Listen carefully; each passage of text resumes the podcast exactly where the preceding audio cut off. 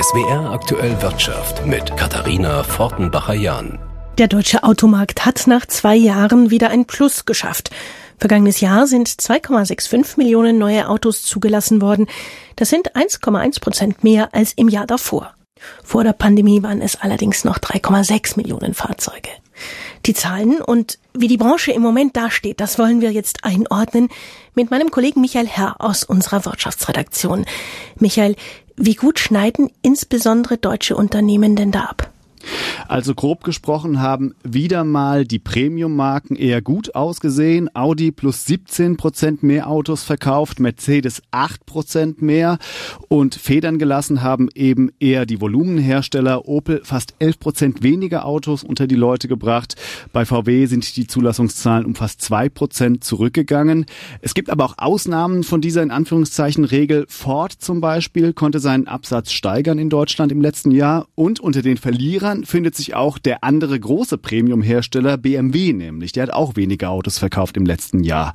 Was haben die so verkauft, wenn das geklappt hat? Fast 30 Prozent der Autos waren SUVs und abgeschlagen dahinter liegen kompakte und Kleinwagen.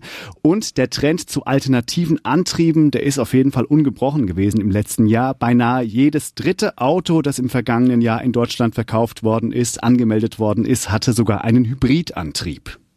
Schauen wir nochmal auf die Geschäftslage jetzt generell. Forscher des IFO-Instituts haben da heute auch eine aktuelle Einschätzung zur Lage der Branche veröffentlicht.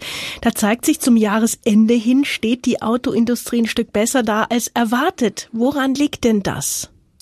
Das hat einfach damit zu tun, dass die Nachfrage nach Autos weiter ziemlich hoch ist. Das sah vor ein paar Monaten ja ganz anders aus. Da hatten viele in der Branche Angst, dass ein schwarzes zweites Halbjahr auf sie zukommen könnte. Es ist ganz anders gekommen. Das sehen wir heute eben ganz klar in den Zulassungszahlen übers Gesamtjahr. Und ja, die Auftragslage ist eben weiter sehr stabil, ist es auch immer noch dem IFO-Institut zufolge. Heißt also, trotz aller Krisen, die Menschen in Deutschland, Europa und in der Welt haben aktuell weiterhin Geld für Autos. Ein großer Bremsklotz waren ja seit der Corona-Krise die Lieferengpässe. Mhm. Gerade hat das IFO-Institut auch für die Industrie da äh, jetzt eine deutliche Besserung vermeldet. Sogar ein Ende der Materialengpässe scheint wohl in Sicht. Gilt denn das auch für die Autohersteller und die Zulieferer? Aus Branchenperspektive muss man sagen, leider eher nicht. Das bleibt weiter die Achillesferse der Branche. Also in der Autoindustrie bleibt die Lage, was die Lieferschwierigkeiten angeht, angespannt, deutlich angespannter als in vielen anderen Branchen. Die haben das Problem teilweise schon sehr gut im Griff. Allerdings gibt es auch in dem Bereich, also in der Autoindustrie, zumindest eine kleine Erfolgsmeldung bei den Zulieferern. Da hat sich nämlich im Dezember die Versorgungslage ein wenig entspannt. Nur noch in Anführungszeichen 55 Prozent der befragten Unternehmen berichten aktuell von Problemen mit Vorprodukten, mit Ressourcen, die sie brauchen. Also auch da sieht die Branche zumindest ein kleines Licht am Ende des Tunnels. Wollen wir zum Schluss noch einen Ausblick versuchen, wie optimistisch kann denn die Branche generell jetzt in dieses neue Jahr starten? Also vorsichtig optimistisch, würde ich sagen. Auf der einen Seite ist die Auftragslage ja weiterhin gut, das habe ich ja schon erklärt. Und auch fürs kommende Jahr rechnet die Branche mit steigenden Verkaufszahlen, so zum Beispiel der Verband der Autoimporteure, allerdings jetzt nicht mehr mit dem extrem großen Zuwachs, aber doch noch mit einem kleinen Plus. Mittelfristig und langfristig allerdings, da glauben viele Expertinnen und Experten, dass die Nachfrage nach Autos dann doch zurückgehen könnte, weil eben viele wegen der hohen Inflation doch länger sparen müssen auf das neue Auto als früher oder weil eben auch Betriebe Kosten sparen wollen und deshalb in Zukunft vielleicht seltener Dienstwagen anschaffen könnten als noch in der Vergangenheit. Michael Herr aus unserer Wirtschaftsredaktion. E-Autos und Hybride haben sich besonders gut verkauft, haben wir gehört. Und da gehen wir jetzt noch ein Stück in die Tiefe oder besser gesagt in die Zukunft.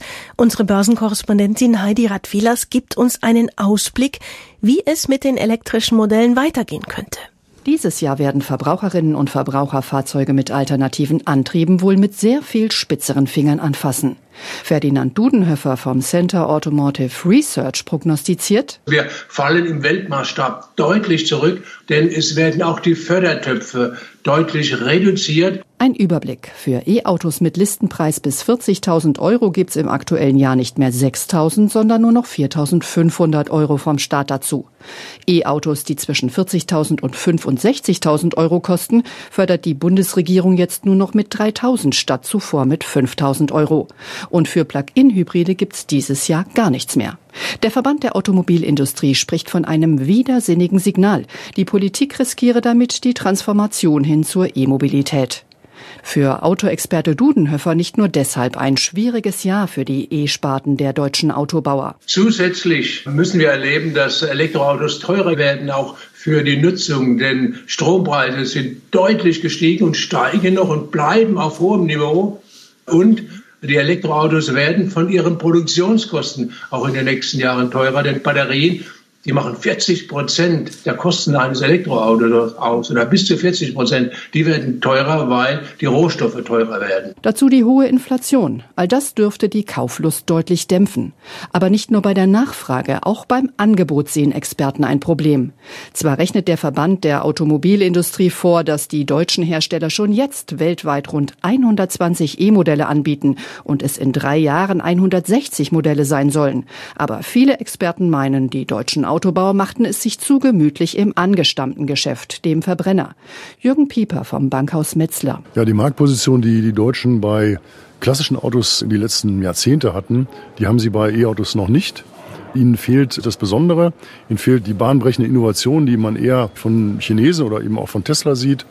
Und es ist immer noch ein bisschen ein Hinterherlaufen. Die USA fördern zudem E-Autos, deren Batterien in den Vereinigten Staaten hergestellt werden. Und beide, China und USA, können billiger produzieren, sagt Autoexperte Ferdinand Dudenhöfer. Weil Batterieproduktion ist sehr, sehr energieintensiv. Und wir haben in Europa die höchsten Energiepreise der Welt, insbesondere in Deutschland. Und wir sollten uns jetzt nicht äh, vormachen, dass sie in drei, vier Jahren wieder auf Normalniveau sind, so wie in den USA oder so wie in China. China und USA gehören zu den wichtigsten Absatzmärkten der deutschen Autobauer. Auch dorthin haben sie in den vergangenen Jahren stetig mehr E-Autos verkauft. Ob das unter den schwierigen Bedingungen aber so bleiben wird, muss sich noch zeigen. Und gut fürs Klima sind E-Autos dann, wenn sie grünen Strom laden können. Wie viel davon verfügbar ist, ist also auch hier ein wichtiger Baustein. Aktuelle Daten der Bundesnetzagentur zum deutschen Strommarkt zeigen jetzt, der Anteil grünen Stroms am Stromverbrauch ist gestiegen auf gut 48 Prozent letztes Jahr. Mit fast 244 Terawattstunden haben die erneuerbaren Energien im vergangenen Jahr rund 8,5 Prozent mehr grünen Strom geliefert als noch im Vorjahr. Den größten Anteil daran hat die Windkraft, gefolgt von Photovoltaikanlagen und der Biomasse. Der Anteil der konventionellen Energieträger an der Stromerzeugung ist dagegen um fast 6 Prozent spürbar gesunken. Das heißt allerdings nicht, dass deshalb auch weniger Treibhausgase ausgestoßen wurden. Das kritisiert auch die Denkfabrik Agora Energiewende. Deutschland habe im vergangenen Jahr damit ein entscheidendes Klimaziel verfehlt. Denn im Jahr 2022 wurde mehr Strom sowohl mit Gas als auch mit Kohle erzeugt. Bei der Braunkohle gab es ein Plus von gut fünf, bei der Steinkohle sogar mehr als 21 Prozent. Immerhin aber haben die Appelle an Haushalte und Wirtschaft, Strom einzusparen, gewirkt. Der Verbrauch ist nach Angaben der Bundesnetzagentur im vergangenen Jahr um vier Prozent gesunken. Jörg Sauerwein Bonn. Fährt mein Zug? Oder nicht? Komme ich pünktlich in die Arbeit? Diese Frage treibt viele Reisende und Pendler in Baden-Württemberg seit Monaten immer wieder um. Auch heute. Die Lokführergewerkschaft GDL hat zum 15. Mal zu einem Streik aufgerufen, im Konflikt mit dem Bahnunternehmen SWEG. Warum die Lage da so verfahren ist, das erklärt uns Christoph Geismeier aus unserer Wirtschaftsredaktion. Ja, das ist ein ganz heftiger Machtkampf, der hier tobt und eine Lösung ist derzeit nicht in Sicht. Wir haben hier zwei Seiten, die sich frontal gegenüberstehen, nämlich die Gewerkschaft der Lokführer, die GDL und die Chefs des landeseigenen Bahnunternehmens SWEG. Streitpunkt ist, die GDL will ihren Einfluss bei der SWEG ausweiten. Sie hat aktuell bei einer SWEG-Tochtergesellschaft einen Tarifvertrag und ihr Ziel ist ein Tarifvertrag für ihre Mitglieder im gesamten Konzern. Das will die Unternehmensführung aber nicht, denn sie hat schon mit der Gewerkschaft Verdi einen Tarifvertrag geschlossen und lehnt deshalb eine weitere Vereinbarung mit der GDL ab. Zwei Gewerkschaften, zwei Tarifverträge, da befürchtet man ganz einfach Komplikationen. Das aber ist der Gewerkschaft der Lokführer natürlicherweise egal. Sie will ihr Ziel erreichen und das geht eben mit Streiks. Das ist rechtlich auch völlig in Ordnung und solange beide Seiten in dieser Tarifauseinandersetzung in der Kernfrage nicht weiterkommen, keine Lösung finden, nämlich was ist mit der GDL im SWEG-Konzern, wird es immer wieder zu Streiks kommen, unter denen die Bahnkunden dann leiden. Infos von Christoph Geismeier aus unserer Wirtschaftsredaktion. Der Facebook-Mutterkonzern Meta soll in Irland 390 Millionen Euro Strafe zahlen. Es geht um Datenschutzverstöße mit den Plattformen Facebook und Instagram. Die irische Datenschutzbehörde DPC teilte mit, Meta habe Nutzer gezwungen, personalisierter Werbung zuzustimmen. Die Behörde ist für die Aufsicht über Meta in der EU zuständig, weil der Konzern seine Europazentrale in Irland hat. Damit kommen wir zum Blick an die Börse. Auch heute zeigt die Kurve auf der DAX-Tafel nach oben. Einzelheiten von Jan Plate. Als es in der Corona-Krise viele Beschränkungen gegeben hat, da waren Unternehmen wie Essenslieferanten gefragt. Mittlerweile ist das Geschäft etwas schwieriger. Der Kochboxenversender und ehemalige DAX-Konzern HelloFresh aus Berlin hat sich nun weniger als ein Jahr nach dem Start aus seinem ersten asiatischen Markt Japan zurückgezogen. Stattdessen will sich HelloFresh auf den Heimatmarkt Deutschland konzentrieren und ist in vielen europäischen Ländern sowie den USA, Kanada und Australien aktiv aktiv.